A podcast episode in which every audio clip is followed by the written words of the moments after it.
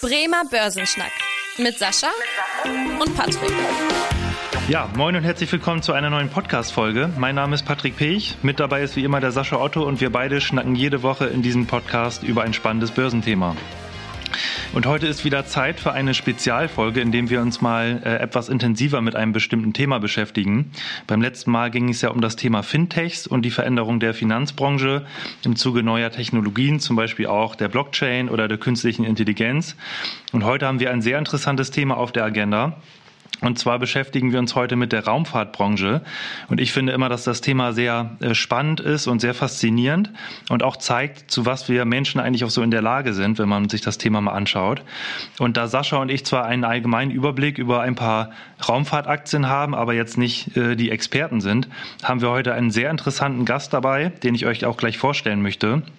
Aber bevor wir loslegen äh, und quasi in das faszinierende Universum noch einsteigen, äh, nochmal der Aufruf an alle Zuhörerinnen und Zuhörer, folgt dem Podcast gerne, dann verpasst ihr auch keine spannenden Folgen und empfiehlt den Podcast gerne auch an Freunde und Bekannte weiter, die sich auch für die Börse interessieren oder ihr Finanzwissen ausbauen wollen. Unser Thema der Woche. Der Woche.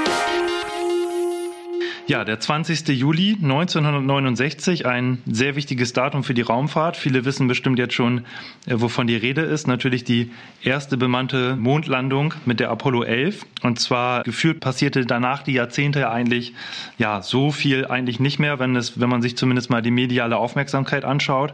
Aber gerade jetzt in den letzten Jahren gerät das Thema ja immer mehr in den Fokus. Und deswegen wollen wir für euch hier heute ein paar Fragen klären. Und zwar, was passiert eigentlich gerade in der Branche? Welche Entwicklung gibt es in den nächsten Jahren? Äh, was hat die Raumfahrtbranche eigentlich auch mit der Börse zu tun? Und welche interessanten Unternehmen tummeln sich eigentlich so an der Börse? Und ja, bevor wir die Fragen für euch klären, möchte ich nochmal ähm, erstmal Sascha begrüßen. Moin Sascha, herzlich willkommen. Moin, moin, hallo. Und äh, dann auch unseren Gast, Marco Fuchs, seit dem Jahr 2000 Vorstandsvorsitzender der OHB, also eines der größten äh, deutschen Raumfahrtunternehmen mit Sitz hier in Bremen. Moin, Herr Fuchs. Ja, guten Morgen. Hallo, Herr Pech. Grüße Sie. Vielen Dank, dass Sie auch dabei sind und sich die Zeit nehmen. Äh, mögen Sie erstmal sich kurz vorstellen und äh, was Sie quasi auch mit der Raumfahrt zu tun haben? Ja, sehr gerne. Ja, mein Name ist Marco Fuchs. Ich bin der Vorstandsvorsitzende der OAB SE.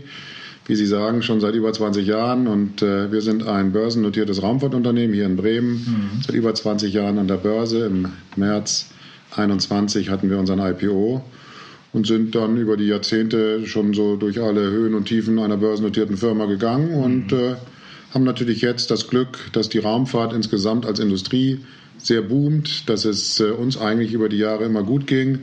Ähm, wir sind äh, eine Firma, die in erster Linie Satelliten baut, mittlerweile auch äh, Downstream eine ganze Menge macht, also mhm. sozusagen Anwendungen, Applikationen haben auch ein Tochterunternehmen, was Raketenteile für die Ariane baut. Bau und ähm, quasi Satelliten in den Orbit bringen.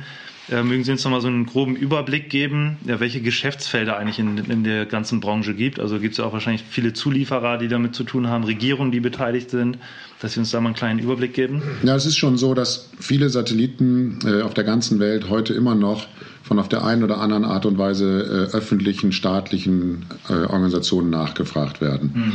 Mhm. Äh, die Raumfahrt war früher natürlich ein Geschäft, was im Wesentlichen in Amerika, in, äh, in Russland und natürlich auch in Europa stattfand. Mittlerweile gibt es über 100 Länder, die Raumfahrtagenturen haben. Das heißt, es ist wirklich ein ganz globales Geschäft geworden. Es gibt natürlich auch viele private Firmen, die Raumfahrt machen, Satellitenbetreiber, alle möglichen Unternehmungen. Mhm. Äh, und es geht natürlich letztendlich immer um den Nutzen der Raumfahrt. Das heißt also, Kommunikation war natürlich der Bereich, der als erster schon reif war, Fernsehsatelliten, alle möglichen äh, Telekommunikationsdienstleistungen. Da ist man ja selber auch äh, mit vertraut, weil viele ja auch äh, sozusagen eine Schüssel auf dem Dach haben und auch äh, Fernsehen über Satelliten empfangen haben. Das gibt's immer noch, äh, ist rückläufig mittlerweile, logischerweise, weil viele Leute ähm, sozusagen ihr Video übers Internet bekommen. Aber es gibt eine Vielzahl von Telekommunikationsleistungen, die über den Weltraum gehen. Erdbeobachtung ist ein großes Thema. Man kann alles Mögliche beobachten. Natürlich fängt es an bei Umwelt, Klima, Wetter. Das sind so Themen, wo wir auch aktiv sind aber auch hin auch zu wissenschaftlichen Anwendungen, auch zu sicherheitsrelevanten Fragen. Und äh, insofern gibt es eine ganze Menge. Das, das Geschäftsmodell ist schon so, dass eben Satelliten gebaut werden von einem Generalunternehmer, Prime Contractor, dann gibt es Zulieferer natürlich. Und dann gibt es auch Betreiber, die dann diesen Satellitenbetrieb äh, darstellen für die Kunden. Und natürlich eine, eine Vielzahl von ähm, Anwendern, die dann mit den Daten, mit den Kommunikationsdienstleistungen weitere Services äh, und Solutions machen für ja, eine immer größer werdende Anzahl von Kunden. Okay.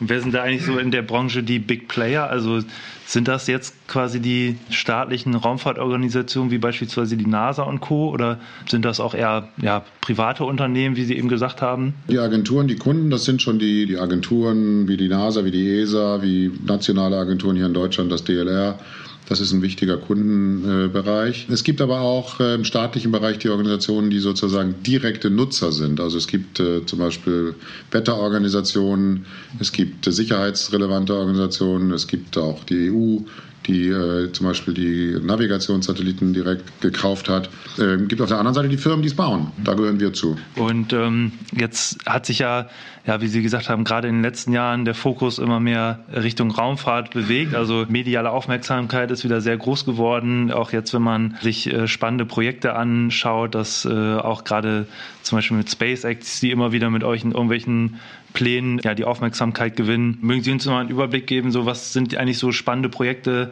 zum Beispiel bei Ihnen bei OHB, wo, wo Sie die nächsten Jahre auch beteiligt sind und vielleicht auch allgemein, äh, was jetzt so die nächsten Jahre noch passiert, also so ein bisschen der Blick in die Zukunft. Ja, es ist eine Phase, in der äh, unglaublich viel los ist, klar. Und das liegt daran, weil es natürlich aufgrund der technischen Entwicklung auch mehr Möglichkeiten jetzt gibt. Die Satelliten werden kleiner, die Raketen werden preiswerter. Das verändert natürlich alles. Und gerade in Nordamerika gibt es jetzt eine unglaublich dynamische äh, Raumfahrtindustrie. SpaceX äh, ist in aller Munde und die bauen auch wirklich sehr gute Raketen. Wir benutzen die auch.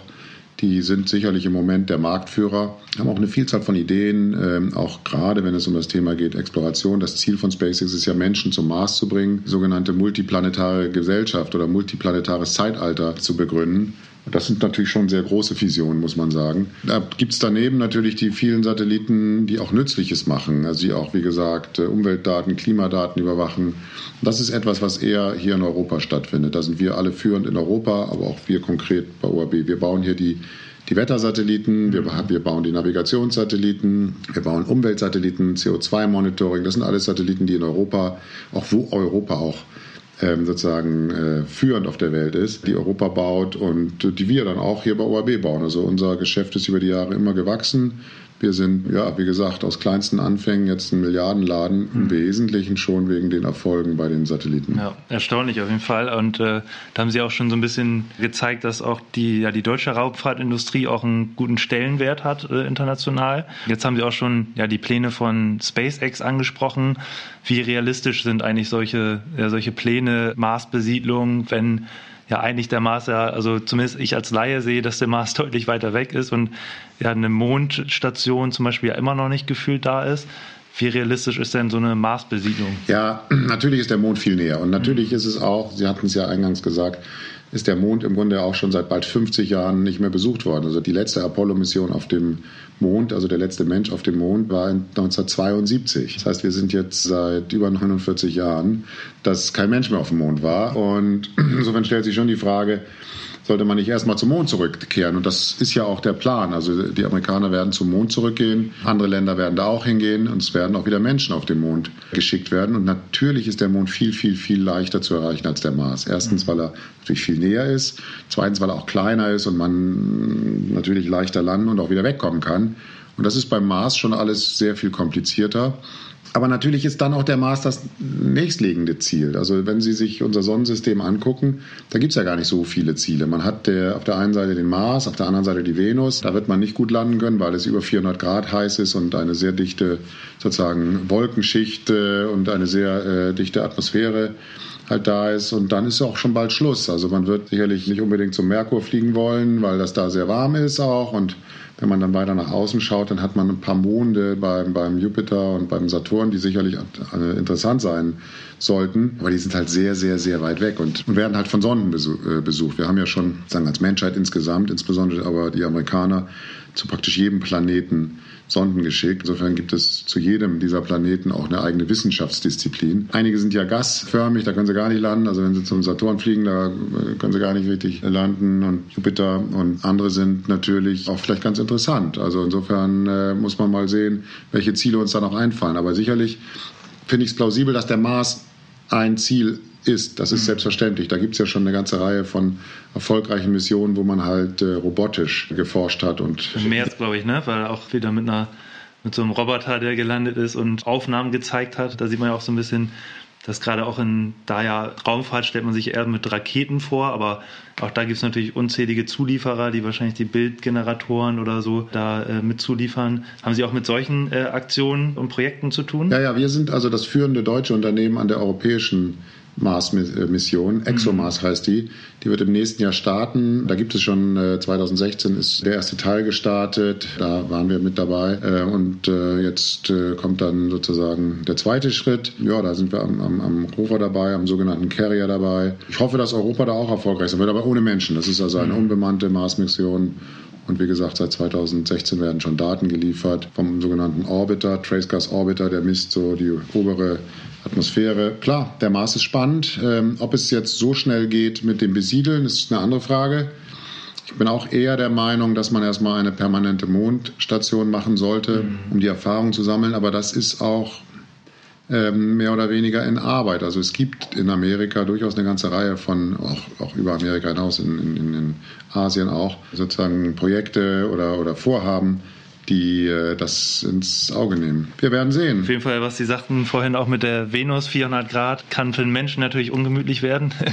ja, ja, da können Sie nicht als Mensch. Es ist ja. auch sehr viel dichter. Ich habe mich richtig erinnere, 90 mal so dicht ist die Atmosphäre auf dem Boden. Mhm. Äh, und da gab es in den 70er und 80er Jahren äh, Missionen der, der Russen, die da gelandet sind, aber die haben dann alle immer nur das Ziel gehabt, ein paar Stunden da zu funktionieren, weil dann wird es zu heiß und zu dicht. Und was man ja auch immer wieder liest in den letzten Wochen und Monaten, Weltraumtourismus, also gerade so ja, gefühlt die ganzen US-Milliardäre, die sich da ein kleines Hobby zulegen, Virgin Galactic oder auch Blue Origin mit Jeff Bezos. Halten Sie da was von? Kann das ein Geschäftsmodell sein, äh, realistisches? Oder ja, ist das eher so eine, so eine Hobbyspielerei für die ganz Reichen dieser Welt?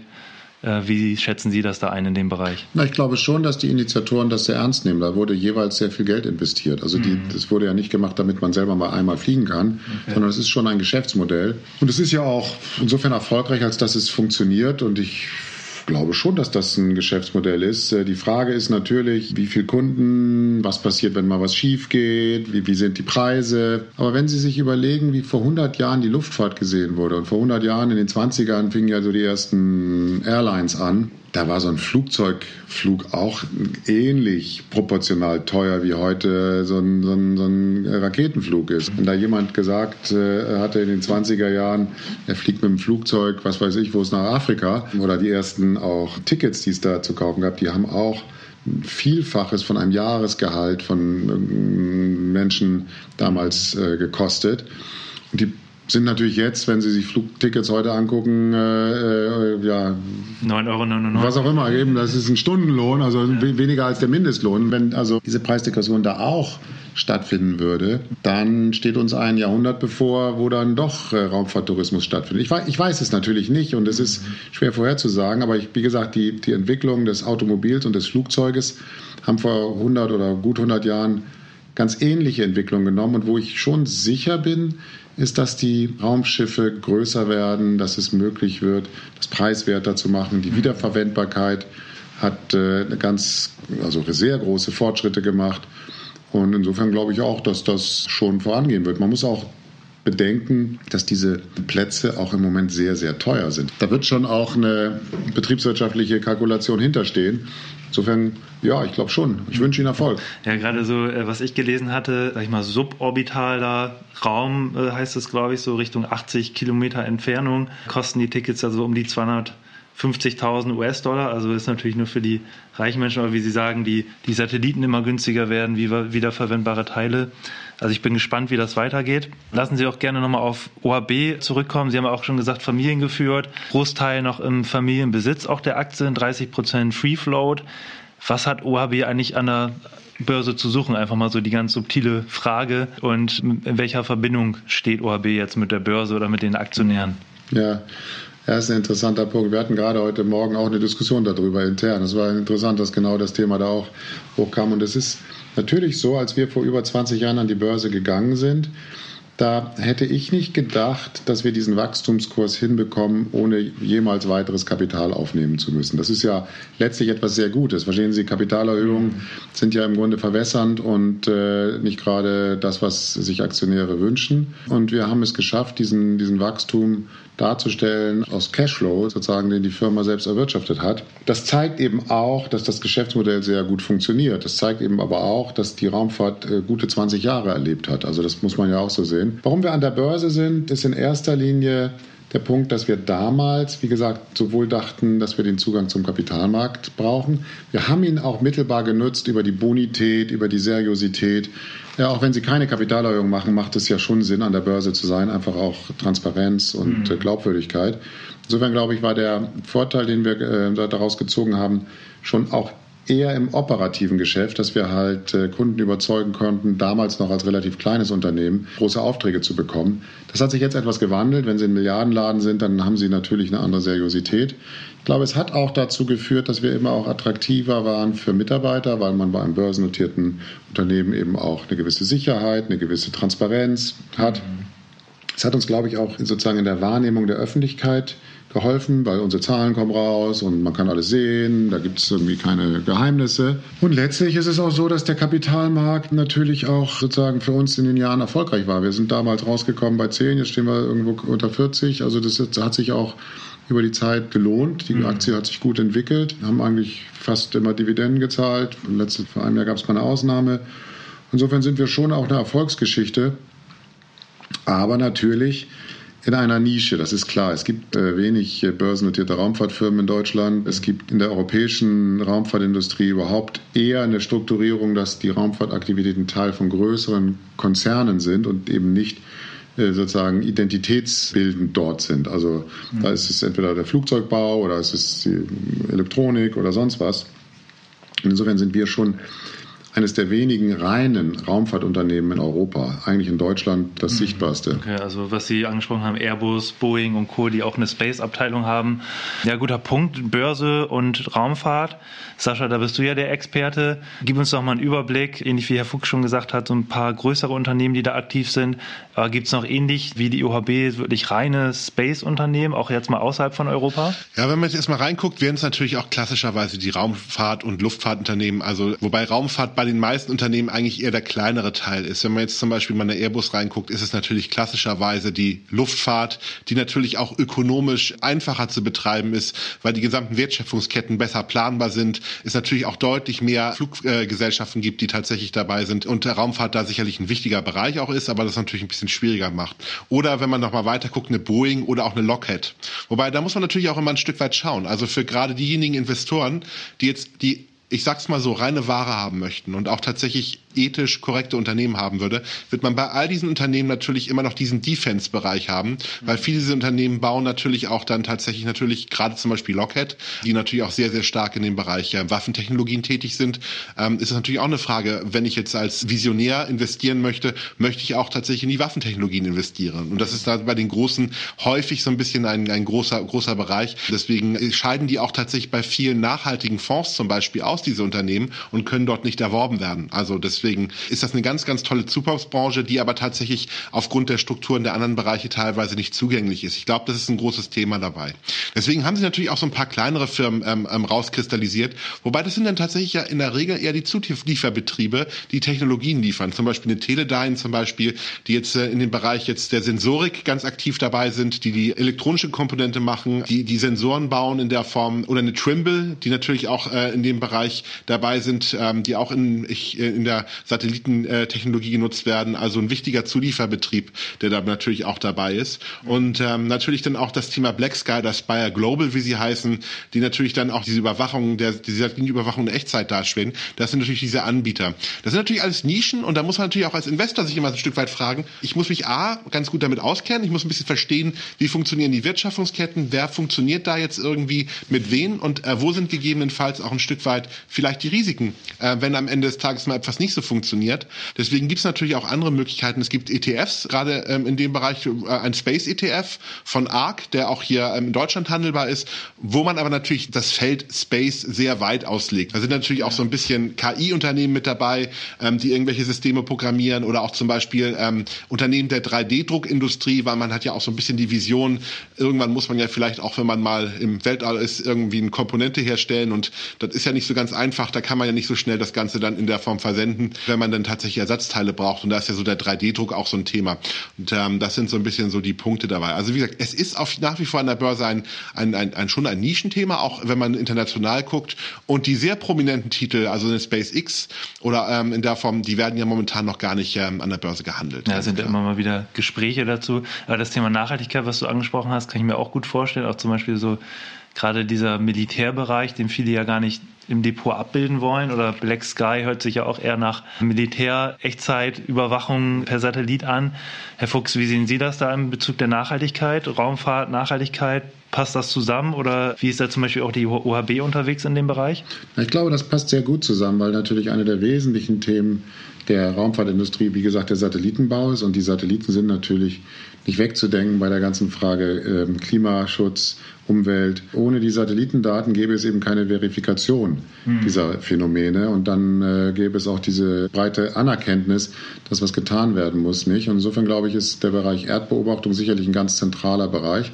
Aber es gibt natürlich auch andere Dinge. Natürlich gibt es auch das Thema äh, dass Raketen natürlich auch Auswirkungen haben. Also in Raketen wird ja sehr verdichtet sozusagen Energie umgewandelt und verbrannt. Das hat natürlich auch äh, Auswirkungen, wo man aufpassen muss, dass die Treibstoffe mehr und mehr eben auch schonend sind. Klar, es gibt das ganze Thema, dass es eben auch zum Teil Rüstungskonzerne gibt. Äh, grundsätzlich gibt es eben auch bei Satelliten, Erdbeobachtungssatelliten werden eben auch für die militärische Überwachung gebaut. Da haben wir auch äh, gemacht, Radarsatelliten. Insofern gibt es durchaus auch Aspekte, ähm, über die man da reden kann, reden muss. Aber grundsätzlich sind wir als gesamte Raumfahrtbranche ein unglaublicher Innovationstreiber. Und natürlich für die Erde als gesamtes System ist die Raumfahrt gar nicht wegzudenken bei der Frage, wie können wir sicherstellen, dass die Erde auch weiterhin so funktioniert, wie wir es uns vorstellen. Mhm. Ich glaube auch tatsächlich, wenn ich da einmal einhaken darf, ich finde, das ist ein mhm. super Argument von Ihnen.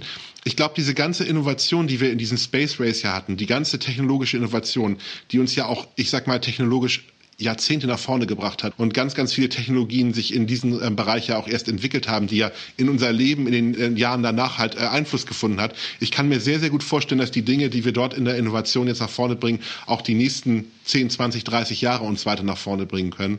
Und ich glaube, so ein bisschen dieser Optimismus, den man haben muss, dieser, dieses Streben danach auch weiterzukommen als Mensch und auch über diese Grenzen der Erde hinauszukommen, äh, motiviert natürlich auch die Menschen, großartige Leistung zu vollbringen und auch tatsächlich dann viele Probleme, die wir heute haben, wahrscheinlich auch zu lösen. Also deswegen. Ja, ja, da stimme ich hinzu. Ich glaube, man muss nicht äh, so weit gehen, dass man sagt, wir besiedeln jetzt den Mars, damit die Menschen da alle hinziehen können.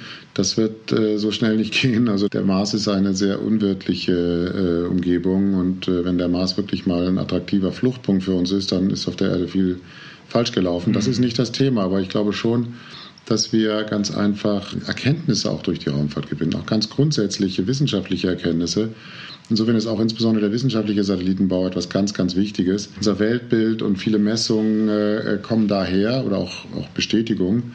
Und natürlich auch die Inspiration. Sie haben es angesprochen. Also das ist ein Thema, das wir als Branche natürlich auch groß schreiben. Und äh, Sascha, du hast ja auch schon ja die Innovationskraft oder auch Herr Fuchs, Sie haben auch die Innovationskraft angesprochen. Und wenn man sich auch mal äh, ja, Statistiken anguckt von der Raumfahrtbranche, so Prognosen für die nächsten Jahre, dann sieht man auch eine sehr positive Prognose, dass der Markt auch der privaten Raumfahrt sehr stark wächst in den nächsten Jahren. Sascha, also erstmal zwei gute Komponenten ähm, siehst du also das als ja, gutes Investment an, wenn man auch mal im Depot schaut, dass man mal eine Raumfahrtaktie mit dazu nimmt? Oder wie würdest du das einschätzen? Also ich glaube tatsächlich, dass diese klassischen Themen, gerade die auch bei OHB abgebildet werden, unglaublich interessant sind als Wachstumsfeld. Weil ich bin der festen Überzeugung, dass das Thema äh, Satellitenbau, also gerade aus dem Bereich Nachhaltigkeit Daten zu bekommen, weiter eine ganz entscheidende Rolle spielt. Ich glaube, da ist auch die Investitionsbereitschaft der Staaten momentan sehr hoch, weil man dann natürlich dann auch ähm, tatsächlich diese Maßnahmen auch erstmal dann in der Form nur ergreift, greifen kann, wenn ich genau weiß, woran ich bin. Ich glaube aber auch tatsächlich, dass natürlich auch die, ähm, die Bereitschaft momentan in Forschung und Entwicklung weiter zu investieren größer ist, als sie in der Vergangenheit war. Natürlich auch durch die mediale Aufmerksamkeit so ein bisschen getriggert. Deswegen glaube ich, der Bereich ist hochinteressant.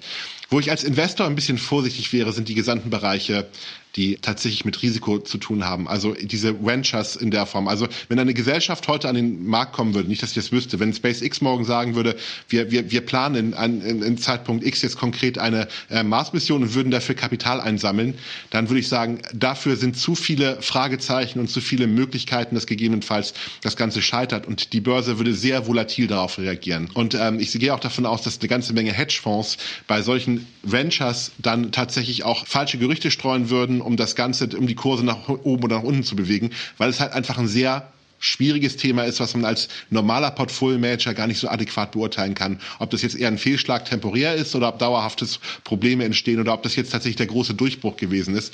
Deswegen wäre ich da ein bisschen vorsichtiger. Ich glaube tatsächlich, die, die Kette und ähm, die Investitionskette ist genau das, wo man sagen kann, die Unternehmen, die tatsächlich tätig sind in den Bereichen Zulieferbetriebe, die tatsächlich die Dinge voranbringen und bei den Ventures, glaube ich, ist es tatsächlich ein bisschen interessanter, das dann vielleicht dann auch erstmal in der frühen Phase bei den Milliardären zu belassen und gegebenenfalls auch bei den den Staaten oder bei der Grundlagenforschung, weil auch Grundlagenforschung ist etwas, was ich glaube, was man privatwirtschaftlich nicht wirklich finanzieren kann, weil, weil da natürlich denn dieses ökonomische Modell am Ende fehlt. Das ist dann eher, eher dabei dabei. Aber die, die ökonomischen Anwendungsbereiche sind vielfältig, das Wachstumsmarkt ist groß dabei und ich kann mir sehr, sehr gut vorstellen, dass, oder ich würde tatsächlich sagen, das ist ein Segment, was man eigentlich in jedes Portfolio mit beimischen kann, ganz klar. Herr Fuchs, Ergänzung? Ja, das ist schon so. Ich glaube schon, dass Sie das da jetzt sehr zutreffend beschrieben haben. Na klar, wissen Sie, es eignet sich nicht jedes Risiko äh, für, für eine Börsennotierung. Mhm. Und äh, Sie haben natürlich deshalb auch äh, den Venture-Bereich, der eben äh, also sozusagen das Risiko anders managt. Der investiert in zehn Firmen, äh, von denen dann einige was werden und andere eben scheitern. Und das ist natürlich für eine Börsennotierung nicht das richtige Modell. Insofern sind wir jetzt sicherlich in einer Phase, in der die Raumfahrtaktien gut laufen, in der die, die Raumfahrt auch ein positives Bild hat. Aber man muss natürlich genau hinschauen. Insofern sind die eher sozusagen schon konservativ oder schon in, äh, in der Gegenwart Geld verdienenden Firmen natürlich vom Risiko her vorzuziehen. Natürlich ist die Börse immer äh, praktisch Ausdruck von einer Ertragserwartung der Zukunft. Also jeder Aktie liegt irgendein DCF-Modell zugrunde, wo irgendeine Kurve irgendeine Bewegung macht und irgendwann, also alle, die allermeisten haben einen relativ hohen Anteil sozusagen dann in der ewigen Rente. Und ich schätze, die Werte, über die Sie eben sprachen, die haben einen sehr großen Anteil in der ewigen Rente. Nicht alles. Das ist halt so. Ja, aber schöne Erklärung auch nochmal gerade für die. Das machen, versuchen wir auch immer rüberzubringen, unseren Zuhörerinnen und Zuhörern, wie auch Aktien bewertet werden, hatten Sie auch schön beschrieben. Ja, quasi die Erträge der Zukunft, die in irgendeiner Weise diskontiert werden, dass das eigentlich so, ja, die Hauptbewegung für den Aktienkurs ist. Also da nochmal äh, eine kleine Lehrstunde hier für unsere Zuhörer. Ja, also zum Thema Börse erstmal noch Ergänzung. Sonst hätte ich nämlich noch ein Thema, was mir gerade eingefallen ist, was ich noch gerne ansprechen will. Sascha, hast du noch irgendwas zum Thema Börse oder irgendwelche interessanten Unternehmen, die du hier noch nennen willst? Nö. Passt. Okay, super. Weil mir nämlich noch eingefallen ist, was ja auch ein Thema ist, was ich gelesen hatte, Starlink, also Tochterfirma von, von SpaceX, die auch so dieses ja, Satelliten-Internet aufbauen wollen mit ich, zigtausenden Satelliten. Und ja, ich meine sogar gehört zu haben, in Deutschland heutzutage sogar so eine Beta-Version verfügbar ist für irgendwie 100 Euro im Monat. Ist das auch ein gutes Projekt? Wo sind Sie da zum Beispiel auch irgendwie mit dran beteiligt oder ähm, mit als Zulieferer oder so? Oder was halten Sie von diesem Projekt Satelliteninternet? Ich glaube schon, dass das ein spannendes Thema ist. Bei dem Projekt sind wir nicht dabei. Äh, wir verfolgen das natürlich mit Interesse mhm. und ich kann nur sagen, also wir sind auch ganz beeindruckt, wie schnell und auch wie wirklich, wie innovativ dieser Aufbau vonstatten geht. Also das ist sicherlich technisch gesehen äh, eine unglaubliche Innovation und auch eine, eine tolle Leistung. Ob das am Ende vom Geschäftsmodell her funktioniert oder nicht, das ist natürlich etwas, was ich nicht beurteilen kann. Man muss bei der Telekommunikation schon sehen, dass wir uns alle daran gewöhnt haben, dass diese Konnektivität relativ billig ist. Also wir sind alle gewohnt, wo immer wir hingehen, gibt es WLAN für umsonst. Es gibt auch für GSM-Verträge, sind alle Flatrate und man zahlt gar nicht mehr so wie früher jedes Gespräch. Da gab es dann so Abrechnungen, äh, kann ich mich noch erinnern, beim Mobiltelefon, wo dann irgendwie so die Minuten und die Eurozahlen für jedes einzelne Telefonat äh, aufgeführt waren. Gibt es alles nicht mehr, alles Flatrate. Insofern ist die sozusagen die große Frage, wo sind diese Price Points? Also was sind die Preise, die Leute wirklich zahlen würden für Konnektivität? Und da muss man halt äh, sehen, wie die Märkte sich entwickeln. Ich glaube schon, dass es natürlich auch abgelegene Orte gibt, wo es diese Price Points gibt. Das merkt man, wenn man, was weiß ich, wenn man ein Flugzeug fliegt, einen längeren Flug, äh, dann kann man auch da äh, für die paar Stunden so ein Paket buchen. Dann hat man halt Konnektivität, kostet auch Geld. Und es gibt wahrscheinlich irgendwelche, was weiß ich, Kreuzfahrer, die auch irgendwelche Breitbandpakete buchen, wenn sie auf dem Schiff sind und wollen auch immer schön in Verbindung bleiben. Gibt's alles. Da gibt's einen Markt, keine Frage. Wie sehr die Satelliten dann letztlich ähm, im Wettbewerb bestehen werden gegen Glasfaser oder gegen auch GSM, Verbindung, das ist eine Frage, die offen ist. Ich kann es nicht sagen. Ich glaube schon, dass es eine Nische gibt. Aber da gibt es auch Risiken, das ist gar keine Frage. Sie müssen halt bei Satelliten immer sehen, dass sie sehr, sehr viel früher die Investitionen machen und dann erst irgendwann kommt der Markt. Wir als OAB, wir selber sind auch dabei. Wir haben lange Jahre lang äh, erfolgreich ein Investment gemacht bei Orbcom. Die haben jetzt gerade verkauft worden, da haben wir viel Geld verdient. Das war gut. Wir sind als Zulieferer ausgewählt beim äh, Satellitennetz Spacelink. Das ist, glaube ich, auch eine gute Idee. Da investieren wir auch etwas. Also ich glaube schon daran, dass Telekommunikationskonstellationen Sinn haben. Aber es wird genauso auch welche geben, die nichts okay. werden. Ja, vielen Dank. Sascha, hast du noch irgendwie Ergänzungen, spannende Themen? Ansonsten gucke ich mal hier auf meine Fragenliste. Da haben wir, glaube ich, soweit alles abgehakt. Ich denke schon, auf jeden Fall. Ja, super. Herr Fuchs, vielen lieben Dank auf jeden Fall für Ihre Zeit und äh, für den spannenden Einblick in OHB und auch in diese gesamte Branche. Und ja, dann würde ich sagen, kommen wir auch zum Ende der heutigen Podcast-Folge. Und wie immer, wenn euch die Folge gefallen hat, freuen wir uns sehr, wenn ihr hier den Podcast folgt oder auch ein, äh, eine Bewertung dalasst. Und wenn ihr Fragen oder Themenwünsche habt, dann gerne eine Mail schreiben an podcast.sparkasse-bremen.de. Mein Name ist Patrick Pech. Ich bedanke mich wie immer fürs Zuhören und freue mich, wenn ihr auch in der nächsten Woche wieder einschaltet. Bis dahin. Tschüss. Vielen Dank fürs Interesse. Das war der Bremer Börsenschnack, ein Podcast mit Sascha und Patrick. Noch ein kurzer Hinweis und an dieser Stelle liebe Grüße aus der Rechtsabteilung. Die gesprochenen Inhalte bilden die persönliche Meinung der handelnden Person, also in den meisten Fällen von Sascha und mir wieder. Sie stellen also keine Handlungsempfehlung zum Erwerb oder zur Veräußerung der genannten Wertpapiere oder anderer Finanzinstrumente der genannten Emittenten dar. Bei Fragen wende dich gerne an deinen Berater.